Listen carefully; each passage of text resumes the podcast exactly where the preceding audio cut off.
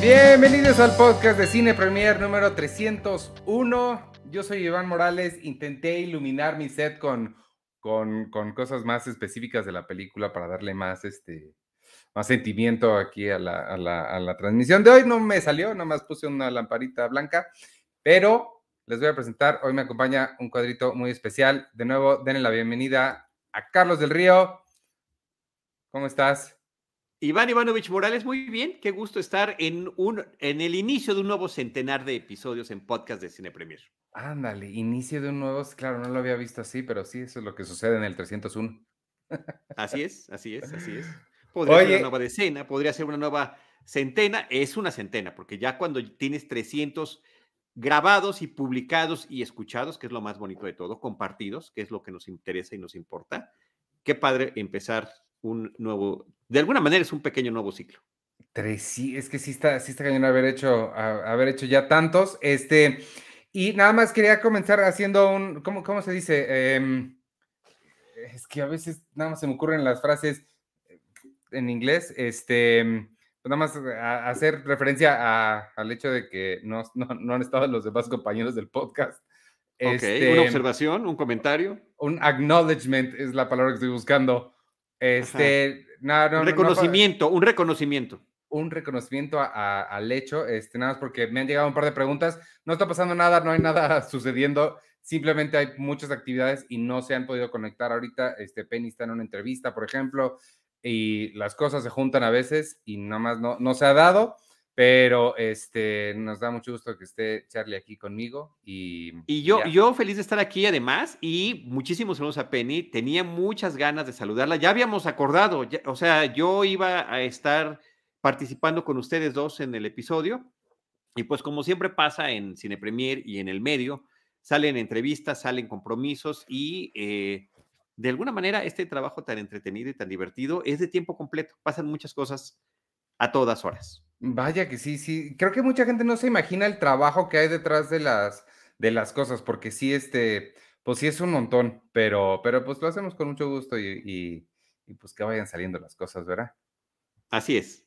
Oye, este, pues eh, no sé con qué quieras arrancar. Tenemos varias eh, películas y series y cosas. Hay, hay una que me llama mucho la atención tuya. No sé con qué quieras empezar, pero cuando te pregunté que, o más bien cuando tú me, me hiciste tú la pregunta de qué íbamos a hablar, me dijiste, pues yo vi una porquería en Netflix. me llama mucho la atención saber cuál es la porquería que viste y wow. eh, su, eh, su, pregunta, ¿por qué la viste? es, tus preguntas ambas son extraordinariamente válidas. Fue pensando en el podcast, diciendo, me le he pasado haciendo episodios eh, en, tanto en Cinemanet, como en Citizen Boomer, donde estamos hablando de cosas del pasado. La semana pasada hicimos un, un, un, especial muy padre sobre Dune, Dunas o Duna, dependiendo de cuál versión o traducción quieras, recopilando lo, las películas que no se hicieron y las películas que sí se hicieron y las series de televisión que sí se hicieron. Entonces fue echarse un clavado al pasado. En Citizen Boomer lo mismo, con The Fly y The Thing, la cosa del otro mundo. Entonces sentí que no tenía nada nuevo para, para aportar a Cine Premier y puse Netflix. Dije, a ver qué hay, o sea, qué es lo que te indica que hay de novedad y que además sea de las cosas más vistas en la plataforma. En el número 5 estaba una película que se llama Hypnotic. Hypnotic. Que, y que por la fotografía del póster que te la anunciaba, parecía así de reojo. Dije, ay, Angelina Jolie. Pero no era Angelina Jolie, pero sí es alguien que se parece muchísimo a Angelina. Entonces dije, pues la voy a ver para, para tener algo nuevo. Está en el número 5, seguramente el público no puede estar equivocado, así que vamos a verla. Eh, la actriz se llama Kate Siegel y sí tiene un parecido muy grande. Eh, no es la de... E, estoy viendo ahorita fotos que estoy tratando de poner en la pantalla. ¿No es la de Hill House? No sé, no, ¿No viste la maldición de Hill House? Sí. No, la, la, maldición de Blind Manor. Eso.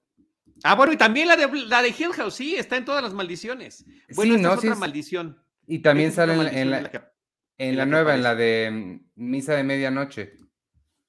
Ah, mira, eso está en todas esas. ¿No pues has visto además Misa de de todo Medianoche? eso, no la he visto todavía. Ah, Y hablan muy bien de ella. Está muy buena. Pues Hypnotic si- no es Bueno, pero ¿estás de acuerdo que tiene un look de Angelina o no? No, por supuesto. Por eso pensé que era ella. Mira, ahí está. Por eso pensé que era ella, porque sí, sí, sí, se parece muchísimo. Se parece mucho, da el look muchísimo. Y entonces dije, pues la voy a ver, la empecé a ver y después sale otro, otro actor que dije, bueno, este está entre, eh, también se está pareciendo a Hugh Grant o a, entre Hugh Grant y Mel Gibson, habla como Mel Gibson y como que tiene un aire de, de, de, de Hugh Jackman, se llama Jason O'Mara. Después salió otro actor que se parecía al de a Jordan, de Jordan and Peele no, okay. sí, a Jordan se parece. En fin, el caso es que estaba yo viendo como muchos lookalikes. Y la película trata sobre una mujer que está viviendo problemas de ansiedad por un tema, pues, eh, personal que le dejó una sensible huella y que además terminó eh, arruinando su relación de pareja. Y una amiga le recomienda a un psicólogo que además trata con hipnoterapia y que tiene extraordinarios resultados. Entonces, a partir de que empieza a trabajar con este psicólogo y sus eh, sesiones de hipnoterapia, de las cuales ella no recuerda nada, ellos tienen unas lagunas mentales tremendas, eh, se da cuenta que hay un tema de manipulación, que también hay un tema de asesinatos, de misterios y un, una razón muy particular por la que están sucediendo las cosas. Posiblemente suene un tanto eh, interesante lo que les estoy contando, pero no lo es. No lo es, está hecha con una calidad no es mala, pero es una calidad de lo que antes llamábamos película de televisión. Hoy ya no podemos utilizar ese término de película de televisión porque hay tantas plataformas que están trabajando con gente y calidad cinematográfica. El gran antecedente de esto es HBO como canal de paga, que no nada más era un canal donde podías ver películas que no estaban en ningún otro lado, que ya habían salido en el cine, sino que empezó con esta situación de proponer materiales originales y que sus materiales originales estaban a una altura increíblemente superior a la que podía uno encontrar en la televisión convencional. Pero sigue existiendo, siguen existiendo canales como Hallmark o como Lifetime, pues que tienen sus películas y que se ven como de una calidad pues muy inferior, eh, más sencillitas, no tienen star power. Y bueno, por los antecedentes que me comentas de Kate Siegel, pues ya ha salido en cosas muy interesantes en diferentes miniseries, que es un gran formato, y, esta no creo que esté abonando favorablemente a su trayectoria. Entonces, pues sí, es una película que, que está en ese nivel, pero irónicamente eh, eh, son tan malas algunos productos o películas o series que no puedes dejar de verlo y resultó como el título hipnótico. Dije, bueno, pues ya lo voy a terminar de ver. Quiero saber qué va a pasar, pero quiero saber qué va a pasar a nivel de mi mamá cuando ve algún programa o película que le gusta. O sea, quiero saber por qué es malo y qué hizo el malo y que le vaya mal al malo. Entonces, sí, más que una recomendación es, la vi, me sacrifiqué por, por ti, por Cine Premier, por las amigas y los amigos que nos escuchan y doy la advertencia. No tiene sentido. Eh, esas listas realmente son engañosas. Eh, el, Netflix sabe promocionar muy bien sus lanzamientos, o sea, te los pone así, de que es el primer tráiler cuando, cuando abres la plataforma, está el top 5, están las recomendaciones, y claro, ahí vamos, vamos cayendo poco a poco. Por supuesto, si les interesa, véanla, claro, cada quien debe juzgar por sí mismos, pero yo sería incapaz de recomendarla, salvo por el aspecto de verla como una curiosidad de, de un poco para burla, decir, miren, eh, como serie B, como, pues no tienen el Star Power, pero tienen alguien que se parece a, alguien que suena como, alguien que tiene look de y que trata, trata. ¿Es, ¿Es nueva? ¿Es de este año? Es nuevecita, acaba de salir. Ah. Por eso dije, ya quiero participar en Cine Premier, voy a traer material nuevo. Pero hay muchas, hay muchas cosas nuevas. Ya sé, ya sé, ya sé. No entiendo por qué escogerías. E, te, te, lo agradezco que busques contenido, pero hay, mucho contenido allá afuera. Quise ser original. Quise, dije, voy a traer algo distinto a la mesa. Y tome la barbón. Ay, pues, eh, pues, pues, gracias, qué bueno, qué interesante. Al menos pasaste un, este, al menos ya, ya, ya, pues no sé al menos qué, no tengo forma de terminar esa oración. Al menos ¿Nunca viste, Mystery Theater 300? Sí, cómo no. Eh, bueno, pues así me sentía, nada más me faltaba alguien con quien comentarla. ¿A ti te gusta ver eh, esa, esa tendencia de ver películas malas a propósito? ¿Te gusta en general? Me gustó en algún momento, la disfruté muchísimo. Siento que yo tengo el tiempo para hacer. Hoy me en esta ocasión, pues, con este, con esta película, dije, pude haber visto muchas otras cosas que me interesan y dejé de verla por eso. Sí, a, mí, a, mí, me pasa mucho eso, que yo, a mí, yo nunca he sido de ver cosas que ya sé que son malas o que todo mundo dice que son malas, porque sí siento que eso, hay tanto que ver allá afuera que no, como que perder mi tiempo con algo. Pero hay malas divertidas, hay malas divertidas, o sea, sí, sí, tiene su chiste, tiene su chiste esto, pero, pero realmente esta no funciona en ese sentido. Mm, bueno, pero, pero bueno, gracias por verla. No, pues sí, pero mira, para contrarrestar, quiero platicar de algo brevísimamente, porque ustedes ya lo platicaron aquí en el podcast de Cine Premier, pero necesito algo que dé contrapeso a esta cosa de que acabo de platicar, Hypnotic, en, Netflix, y es la serie Ishmigadun. Eh, que a mí, a mí me pareció una cosa extraordinaria, brevísima, se puede ver como miniserie, parece que puede haber una continuación, pero la haya o no, como miniserie funciona, es un homenaje extraordinario con un gran sentido del humor al musical. Fantástico. A, la gran época de oro de los musicales hollywoodenses, con un colorido espectacular y una cantidad de gente, Ivanovich, que tú ya habrás comentado, están detrás de la producción, empezando por el mismísimo productor de Saturday Night Live. Eh, ahí involucrado, Barry Sonnenfeld eh, dirigiendo los episodios, eh, el producto es producción eh, y, creación de Ken Daurio y de Cinco Paul, que lo hacen extraordinario con la música y canciones que meten para el, la serie. Perdón, y, Keegan Michael Key, que está increíble, y Cecily Strong. Eh, Keegan Michael Key es el que decía yo que también hay un actor que se parece a él en esta de Hypnotic, por cierto, que ah. sale con Jordan Peele. Ok. Porque son de Key and Peele, en eso estaba yo pensando.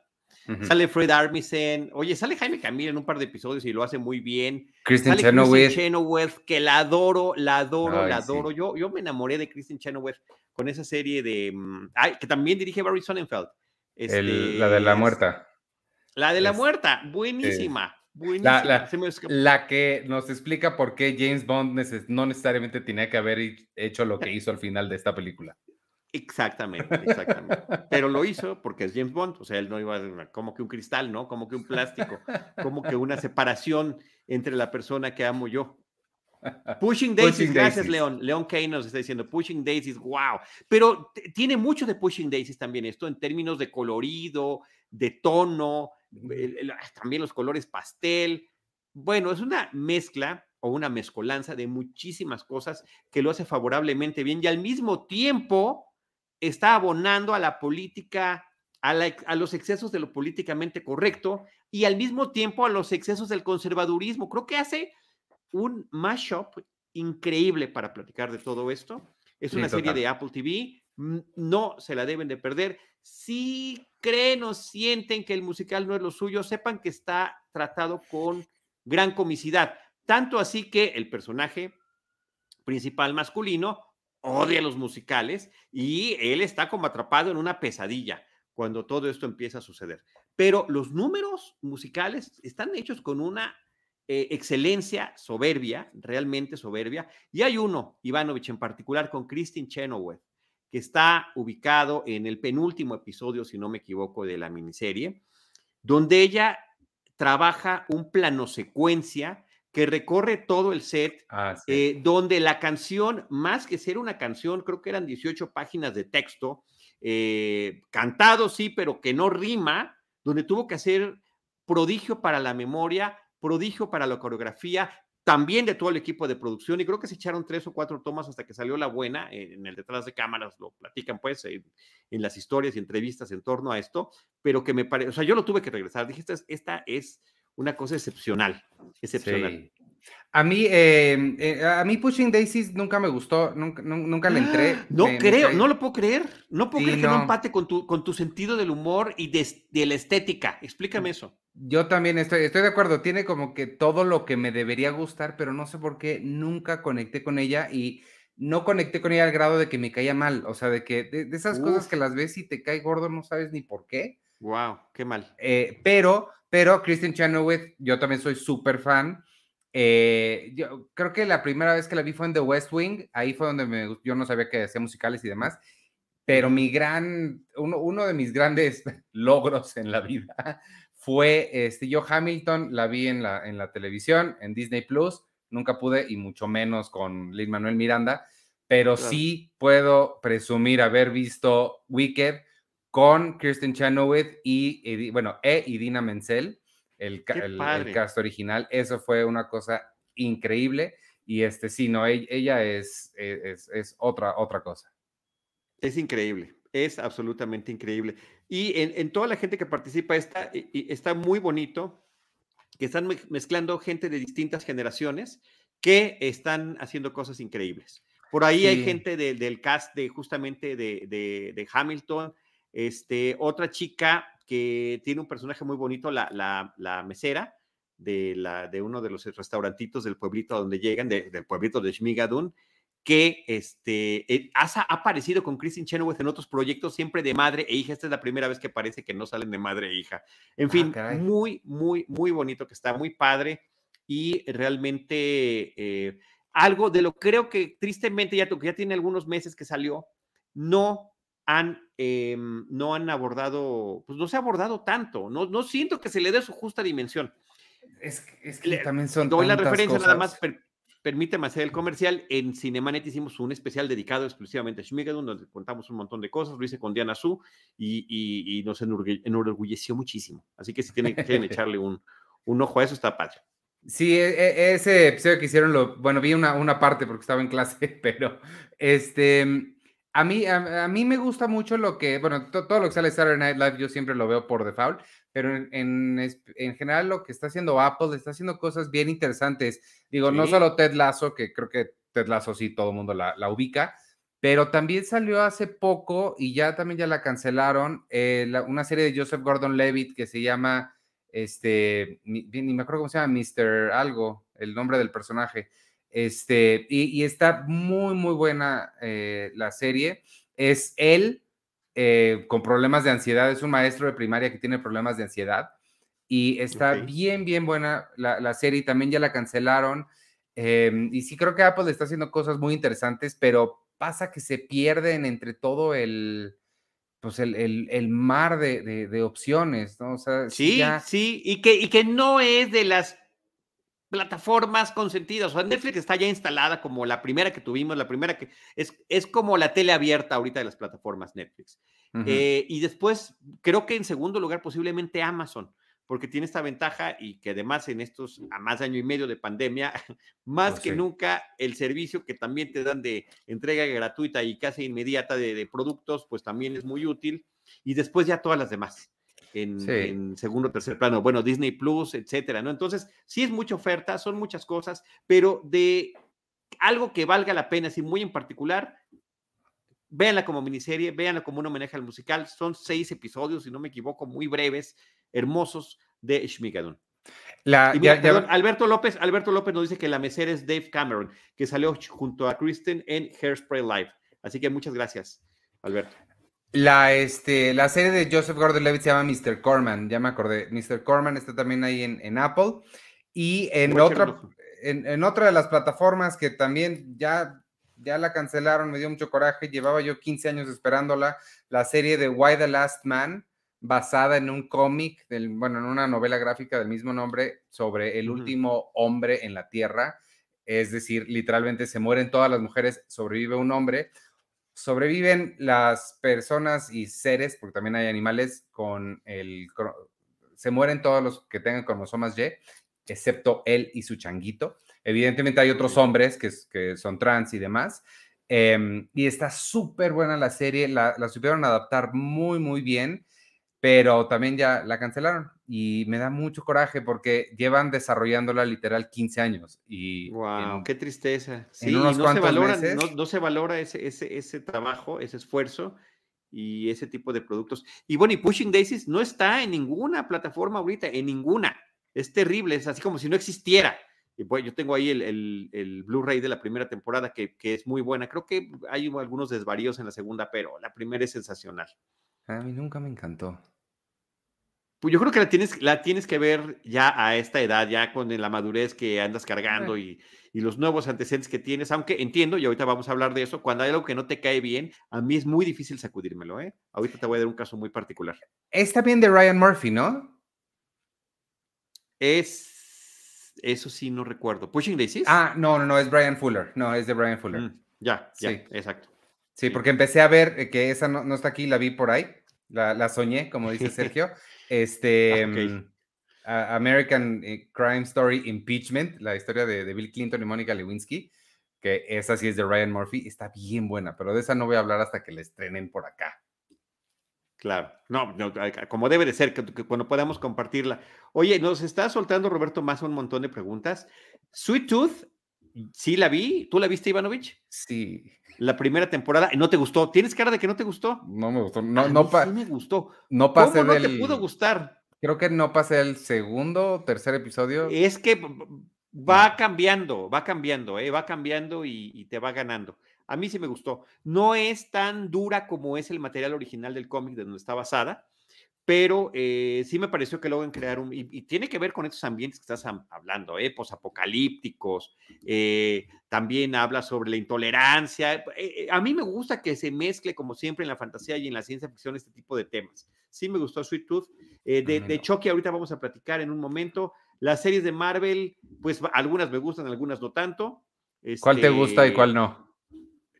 Eh, Agents of Shield me pareció que se queda en un nivel televisivo, así como la película de televisión que te hablé hace rato.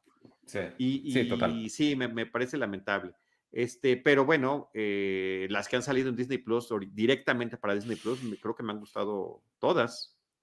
A mí WandaVision es la que, más me gustó. Sí. sí, WandaVision es la mejor, por supuesto. Y What If me encantó. What If me parece sensacional y Tampoco te gustó, Iván. ¿Qué, qué traes hoy? Estás muy negativo. no, es que, pues, no sé, con, con What If no acabé ni el primer episodio. O sea, de, de, eso que la estaba viendo, te digo que tengo muy poquita tolerancia para las cosas que ya, sé que, que, que, no me gustan, porque hay tantas opciones. Llevaba 15 minutos viendo la historia de, de, de esta... Captain Carter. Captain Carter.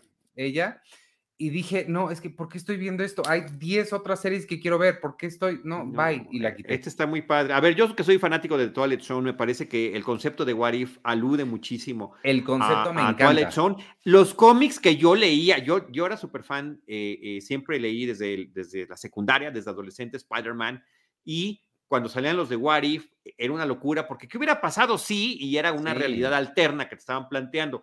La traen a la televisión, la conectan perfectamente bien con el universo cinematográfico de, de, Marvel, con el MCU, está perfectamente bien conectada, inclusive eh, en muchos casos algunas de, los, de las voces son las de los actores que los interpretan en las películas, pero con esas versiones alternativas, Jeffrey Wright está sensacional como The Watcher, el vigilante que se llamaba en los cómics en español, y que sirve, o sea, eh, todo el, todo el esquema de cada episodio de What If es como si fuera de The Twilight Zone.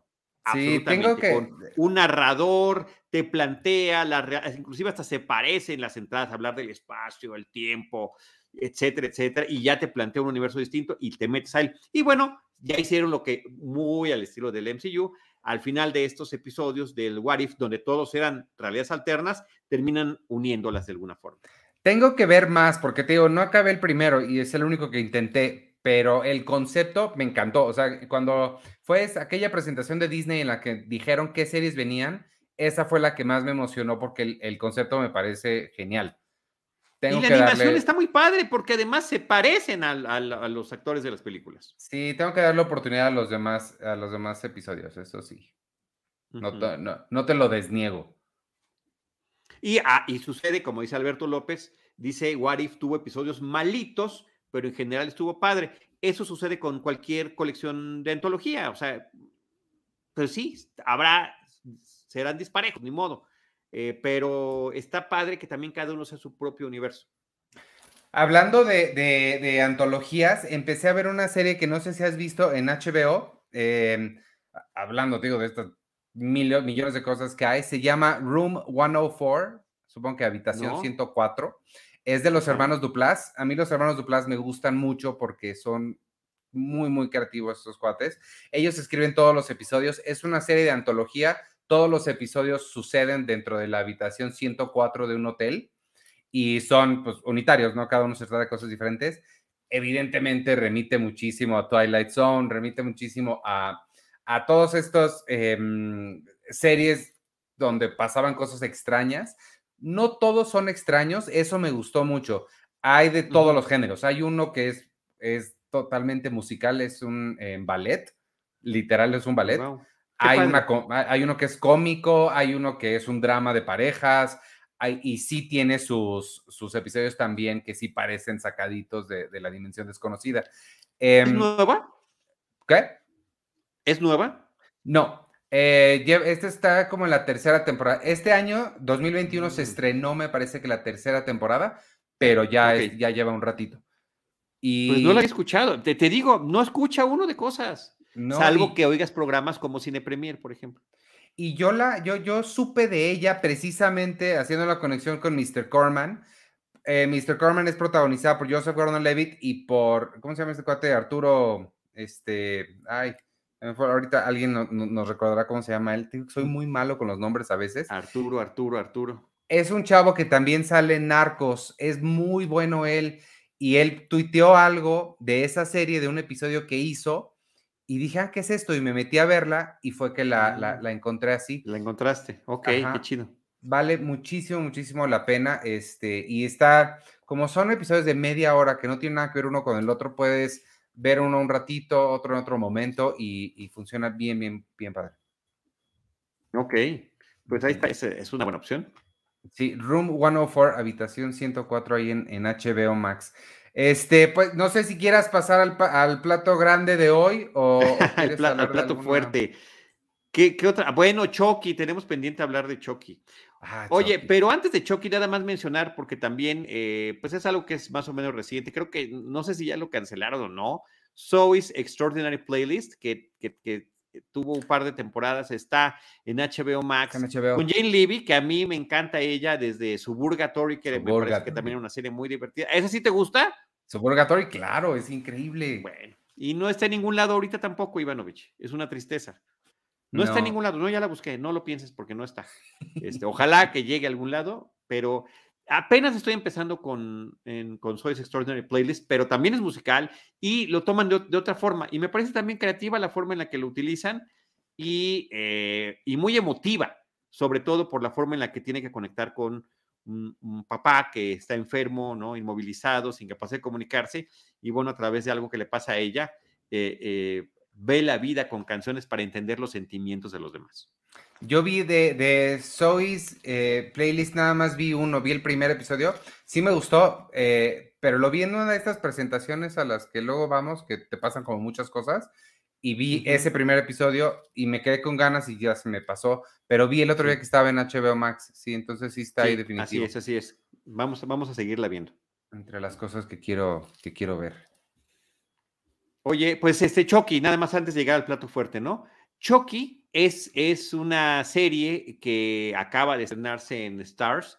Van a ser, entiendo yo, 10 episodios. Eh, yo he visto los dos primeros hasta ahorita, van a ir saliendo semanalmente y está retomando pues el personaje de Chucky salido desde la década de los 80, finales de la década de los 80 de Child's Play, creados por Don Mancini, que ah, digamos que similar al caso de Freddy Krueger, aunque siento que con menos eh, menos grandiosidad y menos famoso, pero igualmente muy identificable, es estos personajes de horror que pues sí terminan acosándonos y que gustan tanto que se generan secuelas y secuelas y secuelas y secuelas de diversas calidades, ¿no? Halloween y John Carpenter te estamos viendo a ti y que nos siguen, lo siguen retomando. Y pues ahora retoman al personaje, también retomando la, la voz de Brad Dourif, que me parece que es un, una cosa extraordinaria que lo hagan. Brad Dourif es de esos actores que siento que no se les ha dado el justo valor que tienen y será hasta que ojalá que no sea pronto le pase algo, digan, ay, salió en tal y tal y tal y tal. Ha aparecido en todo. Él tiene un físico muy peculiar y, y es muy intenso en sus interpretaciones y tiene también una voz muy reconocible. Entonces, pues él ha aparecido desde Atrapado sin salida, este, eh, en Dunas, en en, películas de, en episodios de Star Trek o de Babylon 5, siempre con personajes así muy extremos y lo hace muy bien. Y es la voz también desde hace mucho tiempo de, de Chucky. Entonces, eh, pues lo retoman para eso. Extraer a Chucky también a nuestro, a, estas nuevas décadas de este siglo XXI también tiene un esfuerzo que creo que es importante que se está haciendo para la serie, porque hay que, hay que tomar otro, hay que recapitular sobre cuál es nuestra realidad, de qué podemos hablar o de qué debemos hablar. ¿Y cómo?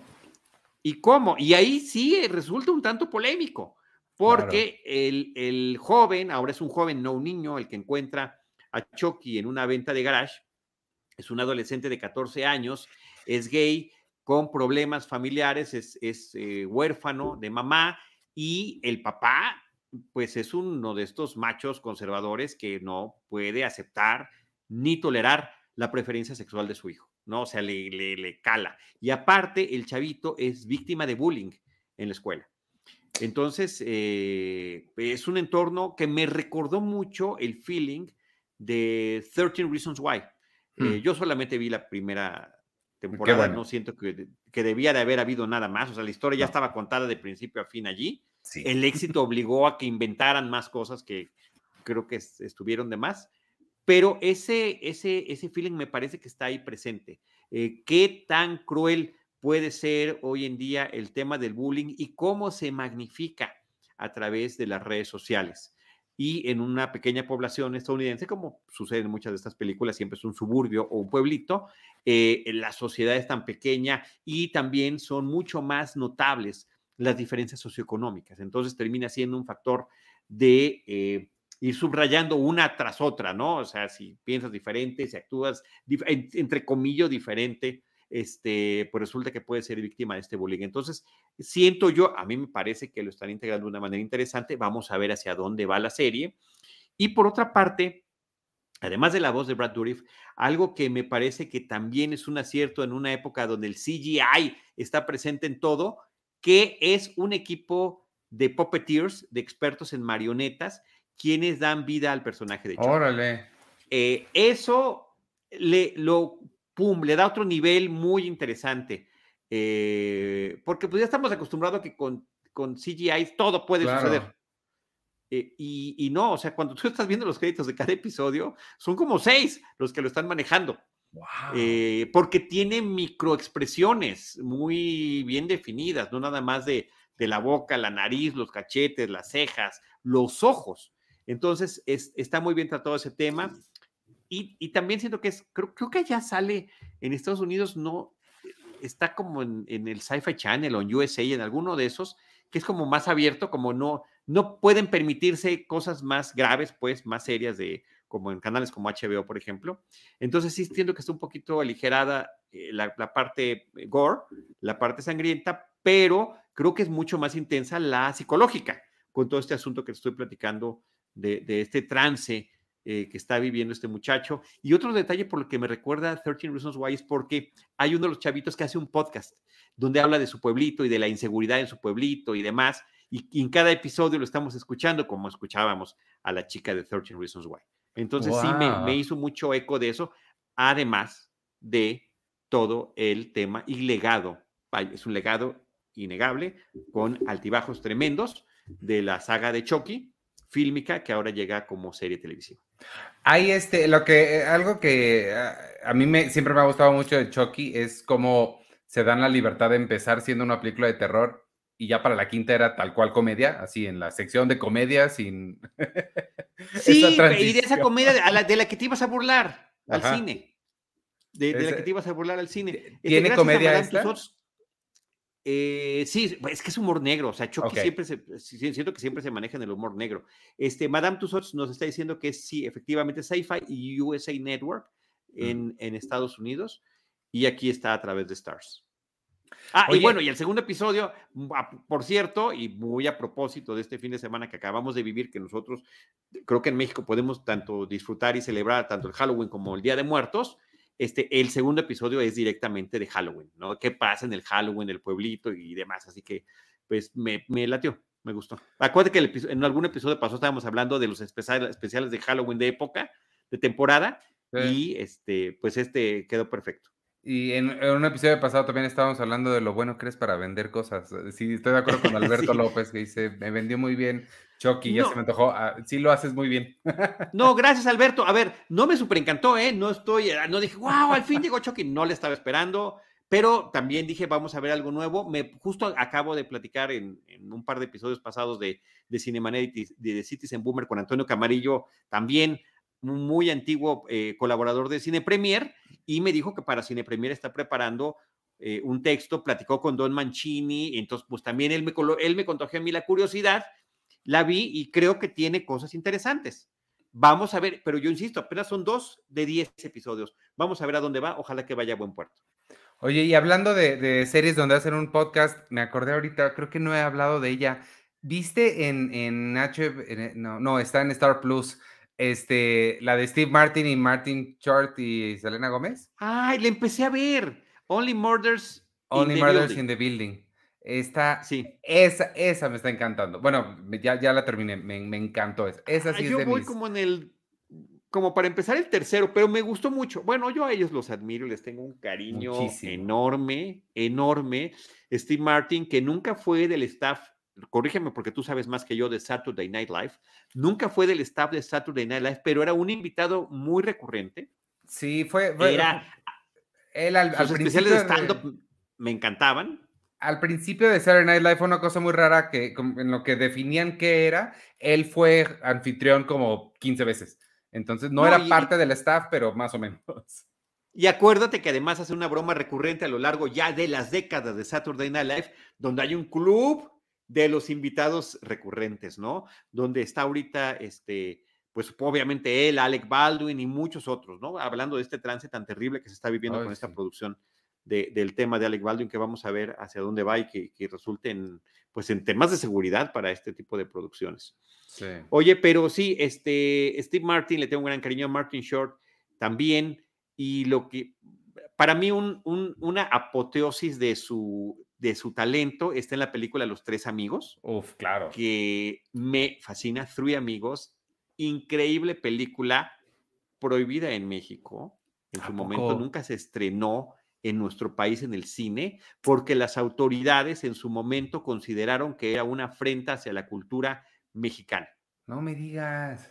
Sí, sí, sí, sí, sí, sí. No tenía idea. Y, oye, y sí, pero en buen plan, ¿no? Se están burlando también de ellos mismos. Es una comedia donde está satirizando un montón de cosas, incluyendo a Akira Kurosawa. O sea, de ese tamaño es el, la cantidad de referentes que tiene esta cinta, ¿no? Creo que, creo que uno de mis eh, sub, sub, subgéneros favoritos es actores de cine son confundidos por gente de la vida real. sí. En Galaxy Quest y todo, como que me gusta mucho ese, ese, concepto. Y se han tardado en hacerlo en México. Eh, el, la televisión mexicana, particularmente la producción de telenovelas, está lleno de historias donde a los actores que salen de malos en las telenovelas, las señoras de edad les gritan y les avientan cosas cuando se los encuentran en la calle. Sí. Porque eran malos con, ay, ¿por qué le hiciste eso a Rubí? O no sé a quién, ¿no? Pero ¿por qué le hiciste eso a, fulanita o a menganita? Este, y, pues sí, ¿por qué no han hecho eso? Ahí está, idea, este, copyright Carlos del Río 2021. Sí, sí. Aunque sea, me digan, inspirado en una idea de, no. pero basado en hechos de la vida real. Sí, claro. Este, sí, no, no, sé. Bueno, Only Murders in the Building, ¿qué, vas a, ¿qué más vas a decir? Represúmela, porque sí está bien padre. Es, eh, pues, eh, pues nada, que está, está muy buena. Me gusta mucho el todo, el tono que maneja, que para quienes hemos escuchado estos eh, podcasts de, de, True Crime, el más grande, el más famoso, el primero fue, no sé si fue el primero, pero el más grande es el de Serial, que produce NPR, los mismos de This American Life. Es una cosa increíble, si lo pueden escuchar y retoman todos los, los tropos y todos los lugares comunes de todos estos podcasts de True Crime que sí se han vuelto muy populares. La, la, tipo de música es muy, es muy particular, la narración que utilizan es muy particular. Y de lo que se trata es de estos tres personajes que no tienen nada que ver entre ellos, no se conocen, son extraños, que se conocen o, mm, sí, hacen una unión justo por su fanatismo hacia los podcasts de True Crime. Son interpretados porque por son vecinos. Claro, viven todos en el mismo eh, complejo de edificios en, en, Nueva York. Son Steve Martin, Martin Short y Selena Gómez. Y entre los tres se empiezan a investigar un, un, asesinato en particular, eventualmente una serie de asesinatos que han sucedido en ese complejo de, de edificios y eh, se disponen a hacer un podcast en vivo, ¿no? Un podcast en tiempo real sobre lo que van averiguando. Me parece genial porque se burlan de las cosas de una forma muy sincera, como cuando te burlas de algo que, que realmente quieres. Entonces, sí se están burlando de estos podcasts, se están burlando de la gente que escucha estos podcasts, pero lo hacen de una forma muy amorosa. Eh, sale por ahí Tina Fey, que también cualquier lugar donde salga Tina Fey es automáticamente 10% mejor.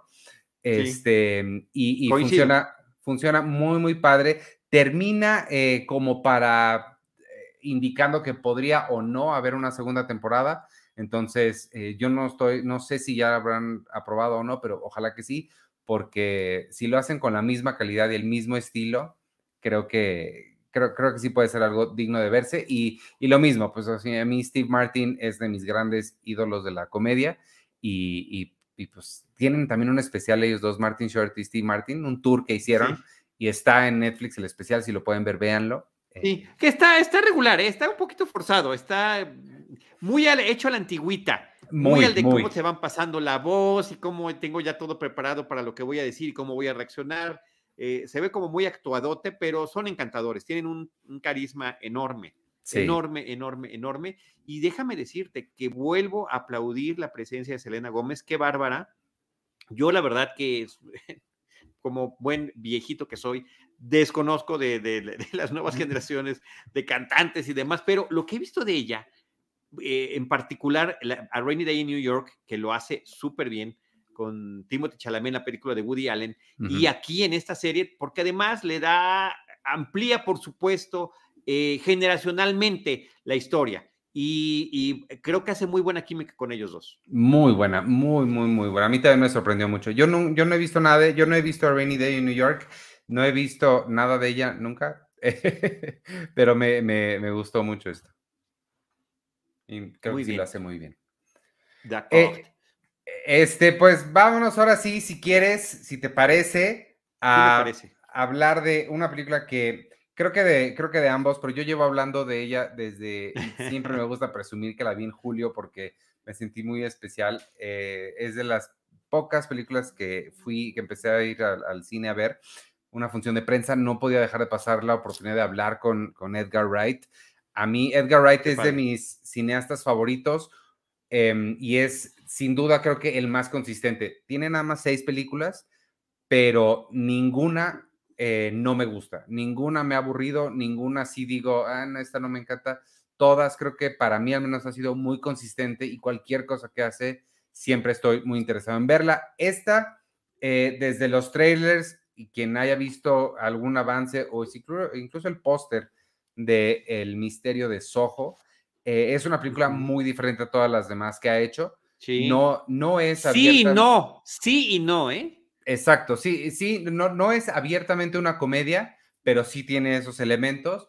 No es abiertamente un, homenaje a un, a un género, pero, pero sí lo es al mismo tiempo. Entonces, sí este, se siente diferente, luce muy diferente, pero, pero creo que eh, funciona. A mí me, me encantó la, la, película, la verdad me gustó mucho. Creo que hay que tener mucho cuidado hablando de ella porque es muy fácil spoilearla Em, la, anécdota, dejémosla nada más en una chica del campo llega a la ciudad a estudiar moda y tiene eh, aventuras que podrían o no ser reales o fantasía. Este, y, bueno, creo que este, eh, me funcionó muy bien. Eh, ¿qué, te, qué, te, pareció a ti? a, mí me parece que es una película excepcional. Eh, ahorita platico un poquito de qué, pero, pero sí también quiero subrayar el tema de la filmografía de Edgar Wright. Él, arranca con estas comedias británicas que están parodiando géneros, eh, el horror o el de policías con, que hace con Simon Pegg y con Nick Frost, que son eh, Shaun of the Dead y Hot Fuzz, ¿no? Aquí creo que se puso el desesperar de los muertos, sí. la, de, la de Shaun of the Dead, y es muy divertida. Eh, eh, creo que me gusta más que la de los policías. y tiene, y, de sus películas, creo que la que más me gusta, Ivanovich, es, es, es Scott Pilgrim. O sea, yo cuando vi a Scott Pilgrim, no podía creer el ritmo, la música y cómo me estaban contando una historia como si fuera un videojuego, sin ser un videojuego, basada en una novela gráfica, visualmente muy atractiva. Y creo que este elemento de la música es algo que él maneja a la perfección y bueno, en Baby Driver lo podemos notar también muy claramente. Y aquí, eh, además de esta anécdota que tú mencionaste, que creo que es la básica, una chica eh, en, Inglaterra, una chica del, de un pueblito eh, rural, se va a vivir a Londres para estudiar diseño de modas y qué cosas le pasan allá en Londres. Y ella es fanática por su abuelita de la música de, de la década de los 60, la música, el, el, pop británico de esa época. Y bueno, la cantidad de canciones que aparecen en la película es extraordinaria. Digo, conectando con sus películas previas, además de un poquito el sentido del humor que mencionabas hace ratito, pues está también estos personajes como, como Baby Driver que se desconecta del mundo y vive a través de la música las cosas, ¿no? Eh, pero ciertamente, eh, creo que tú también has estado conmigo en algunos episodios de Cinemanet donde hemos hablado de estas películas que tienen eh, a través de su personaje principal algo muy interesante que ver con la percepción de la realidad. Y creo que esta película se inscribe en eso, o sea, como Jacob's Ladder, como em, eh, Shutter Island y muchas otras más, que como del maquinista, e, está en ese nivel en ese estilo y también en ese nivel.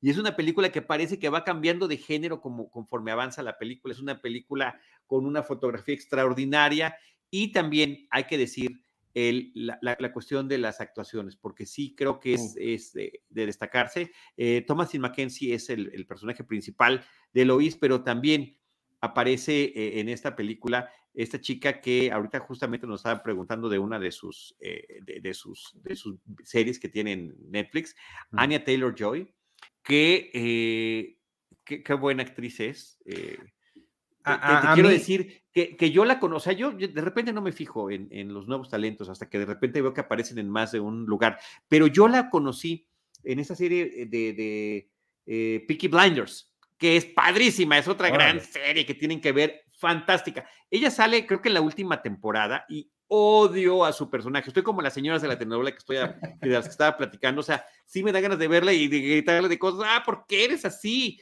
O sea, odié a su personaje en, en, en, Peaky Blinders y me, dejó como, ah, me quedes gorda, ¿no? Y, también cuando vi la de la, esta serie que tiene el ajedrez Gambito de Gama, Queen's Gambit, eh, como que sentía yo esa versión por ella, pero qué gran personaje entrega. Y aquí, wow, aquí, wow, con, con lo que hace. A mí de las, de las dos, la verdad, eh, me gustó mucho más eh, Thomasin McKenzie, porque me sorprendió mucho más. Yo a, a, Thomasin la conocía de, de, Jojo Rabbit y del el papelito que hacen Old. Este, la acabo de ver en la nueva Jane Campion, The Power of the Dog, también tiene tres líneas ahí. Em, y me parecía buena, estaba muy bien, pero Jojo Rabbit creo que brilla por otras cosas. Ella aquí me pareció el centro emocional de la película y creo que es un gran corazón que ponerle a, no, bueno, esa película que le hacía falta. Y hay muchas películas donde hacen juegos de espejos. El juego de espejos que pasa en esta película es como no other. O sea, es que no lo habíamos visto de esta manera. Sí, no, visualmente Edgar Wright es... es... un reto visual increíble que maneja la historia y de repente dices, ¿qué es esto? ¿No? Es este, es, es Fight Club. ¿Qué, estoy viendo? te, te, te, te, empieza a traer una serie de referencias muy interesantes y no es ninguna, ¿sabes? Entonces, eso me parece que está padrísimo. Y también es de estas películas donde eh, sí te da a lo largo de la historia todos los elementos que tú necesitas como para entender qué está pasando y no los ves hasta que te dicen, ¿por qué no te fijaste bien, muchacho? ¿Por qué no viste bien lo que estaba pasando? Ah, ah, ah bueno, sobre, sobre esa parte, sobre la, la, trama en sí, a mí sí se me hizo un poquitín predecible. Creo que me, no, no me sorprendió cuando nos dan las, la información, porque sí, sí me la esperaba, sí se me hizo un poquitín predecible. Ay, a mí nada, ¿eh? Eres un genio porque yo no entendí, yo, yo así me explotaba la cabeza de felicidad. no, sí me lo, me lo vi venir, pero, pero no quiero que eso de ninguna forma se entienda como que demerita la película. Creo que. No, nada, no, no, no, no, no. Pero, pero sí, a ver, me funciona. mientras menos sepan de la película, mejor. O sea, realmente creo que no hemos dicho nada más que, más que eso, ¿no? Eh, el homenaje a la música, el homenaje a la época, el homenaje a la ropa. Eh, Ah, bueno, por ahí también hay un homenaje también de, época que incluye a James Bond y tú y yo que hacemos el podcast de James Bond de Cine Premier, ¿no? O sea, qué, qué padre, fue así como, como si estuviéramos visitando esa época en algún momento. Este, eh, eh, eh, te, iba a comentar este, sobre eso y sobre también, pues sale Timothy Dalton en, en, Hot Fuzz. salió hace poco, ahorita que está haciendo la prensa, este Edgar Wright dice que tiene una idea para una para hacer la, siguiente de James Bond. wow. Este, creo que sí quiero. Si, hicieran eso sería increíble. Él es británico, tiene todas las tablas. Estaría fantástico si lo lograra hacer. Olvídate que tenga las tablas, tiene mi voto. ¿Qué más? ¿Qué más? O sea, de verdad, por favor. Oye, y sale Terence Stamp, que yo, yo ah, soy un fanático de Terence Stamp. Eh, qué personalidades, señor qué, trayectoria tan increíble tiene en el cine y que siga teniendo ya un señor de, entrado en la tercera edad con una presencia física, con una voz, con, un gran nivel de actuación y aquí lo, lo hace muy bien. Eh, fantástico. Y sale Matt Smith, que también está increíble, me parece. Matt Smith, de, de, ah, que por cierto, ayer ya salió el, un nuevo episodio de Doctor Who y no lo he visto. Oye, rapidísimo, déjame contestarle a Hans Landa que pregunta que si es la voz de Anya Taylor Joy cantando Downtown. Sí, eh, es la voz de ella y está el soundtrack en Spotify y están dos versiones de ella en este cantando Downtown ahí en el, en, el soundtrack que está en Spotify, lo pueden comprar por ahí. Y este, ¿tú sabías que ella es argentina? ¿Qué? No. Ella es argentina, ella. Wow, o sea, ¿habla perfecto español? Eh, pues como Argentina, pero sí. No, bueno, a ver, es que ves que dicen es Argentina y resulta que son papás argentinos, pero No, no, no. No, sí, es, Es, de allá, es de, allá.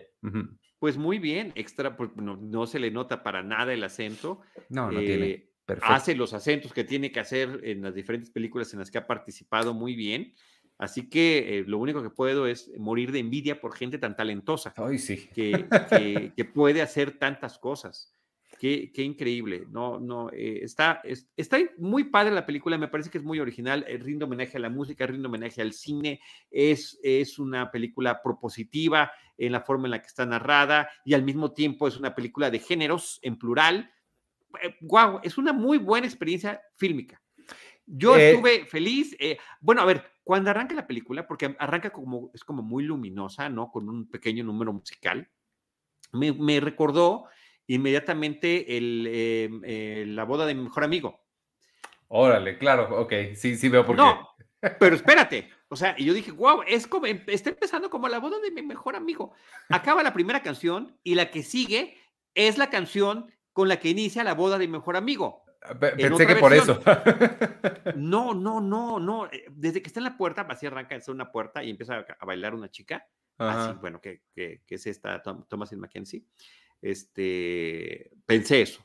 Y de repente pone Wishing and Hoping. Bueno, me desmayaba yo de felicidad. ¿Viste? Eh, ¿Has visto la, serie de que hizo Edgar Wright? lo primero que hizo en su vida es una serie que se llama Spaced, también con Nick Frost y con Simon Peck. Vela, vela, vela, vela. ¿Pero dónde? ¿Dónde, Ivanovich? ¿Dónde la vemos? En tu computadora, en donde la encuentres. Diablos, diablos. A mí no me gusta ver, pero sí, sí, hay que ver como se pueda. Sí, porque o, compra el DVD, debe estar en DVD por ahí. Es que pues, es difícil conseguir esas cosas. Oye, Ivanovich, y en esta época en la que em, poco a poco, poco a poco, eh, hemos estado regresando un poquito más al cine, estas son las experiencias que realmente valen la pena vivir en la sala cinematográfica. Sí.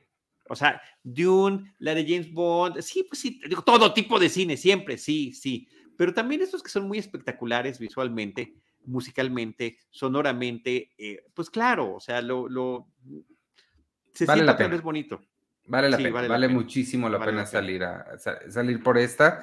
Y este, igual por Dune, eh, también ya la vi, eh, nada más rapidísimo, porque ya hablaste de, ella la, semana pasada, este, ¿tienes algo más que decir del misterio de Soho antes de, cambiar sí. de... ¿Sí? Corra a sus... No, no vaya al cine, corra.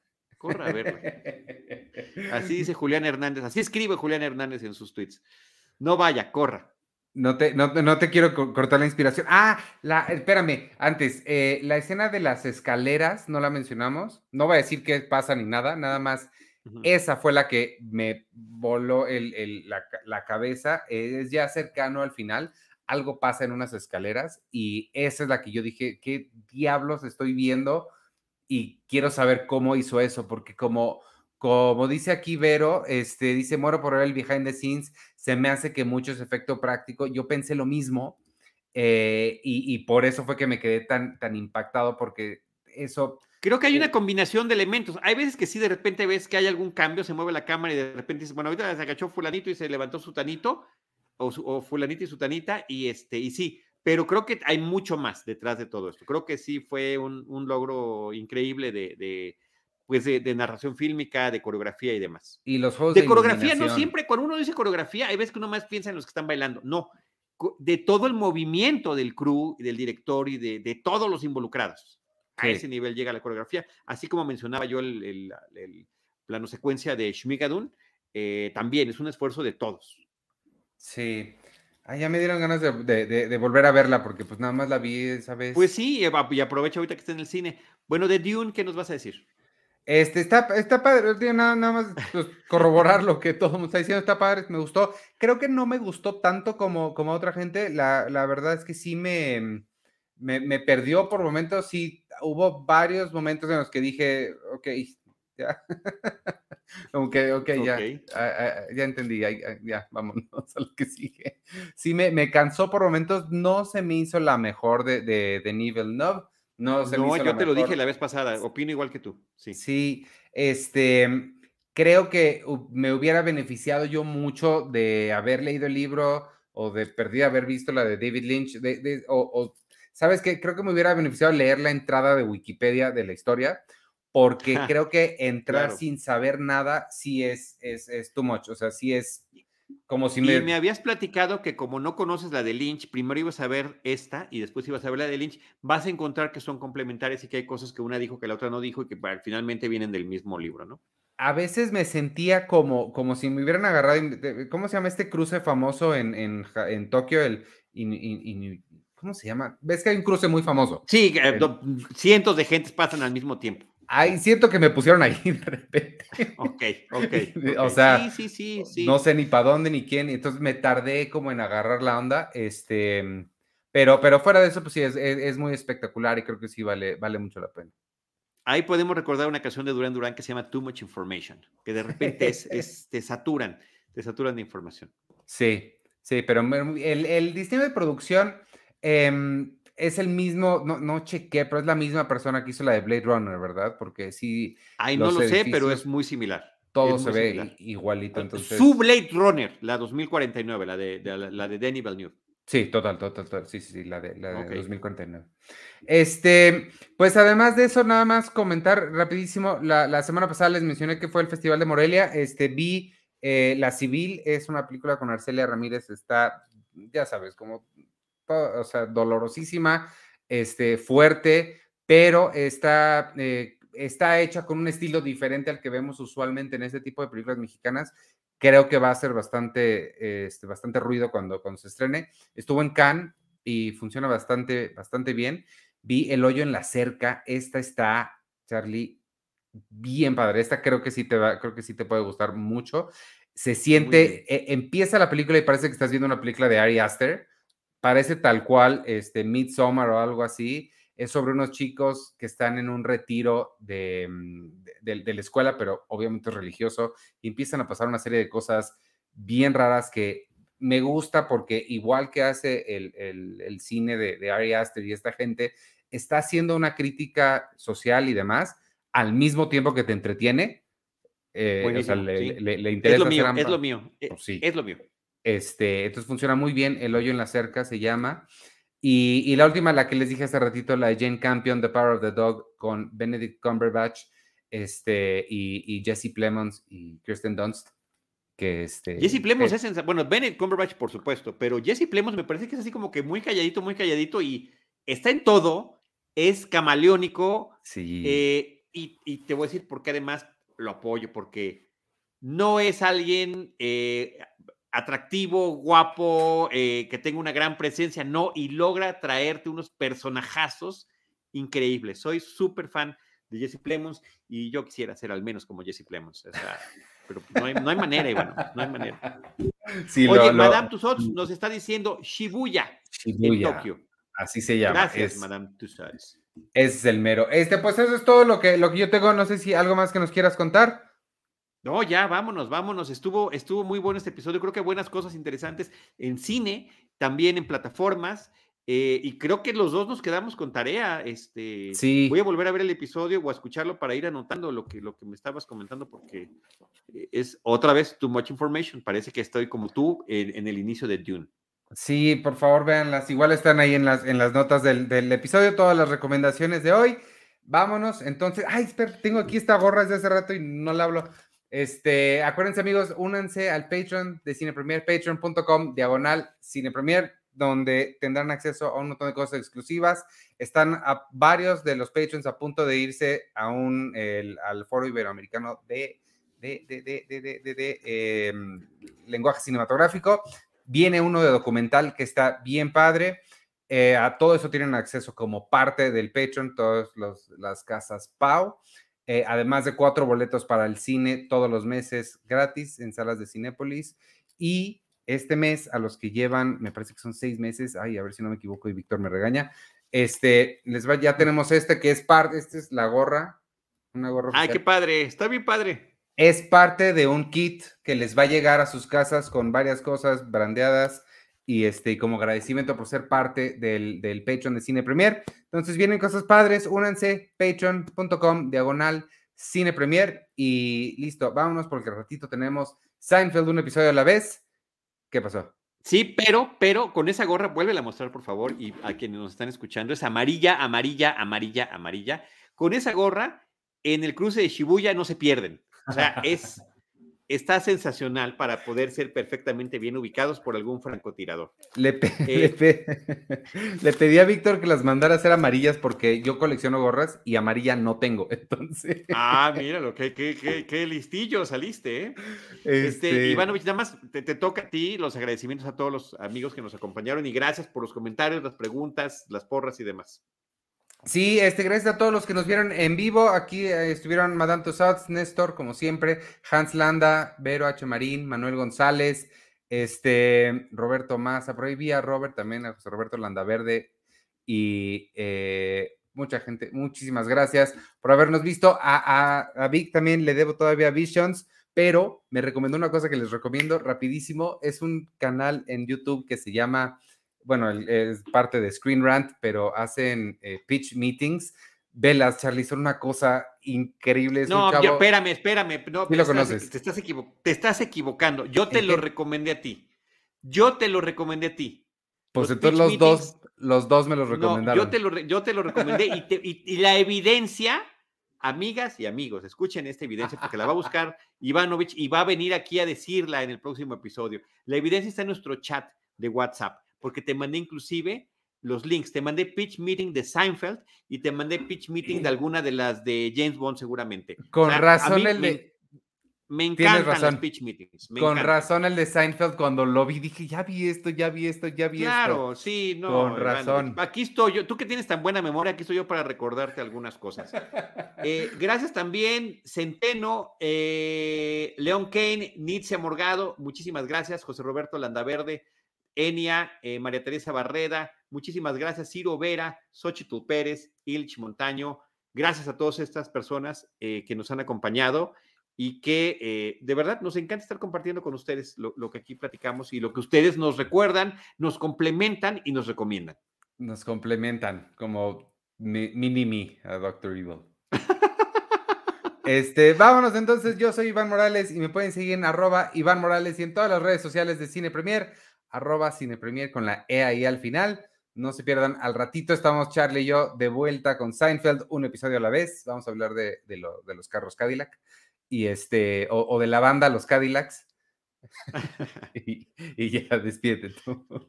Muchas gracias. Eso va a ser a las nueve. Seinfeld a las nueve hoy, ¿verdad, Ivanovich? Sí. Ya, en media hora. En media hora regresamos, así con estos mismos fondos, con esta misma ropa, todo igualito.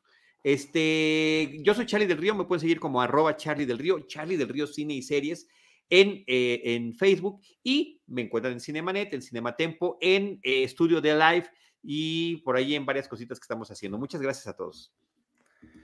Y, tengo que pagarle yo. Bye.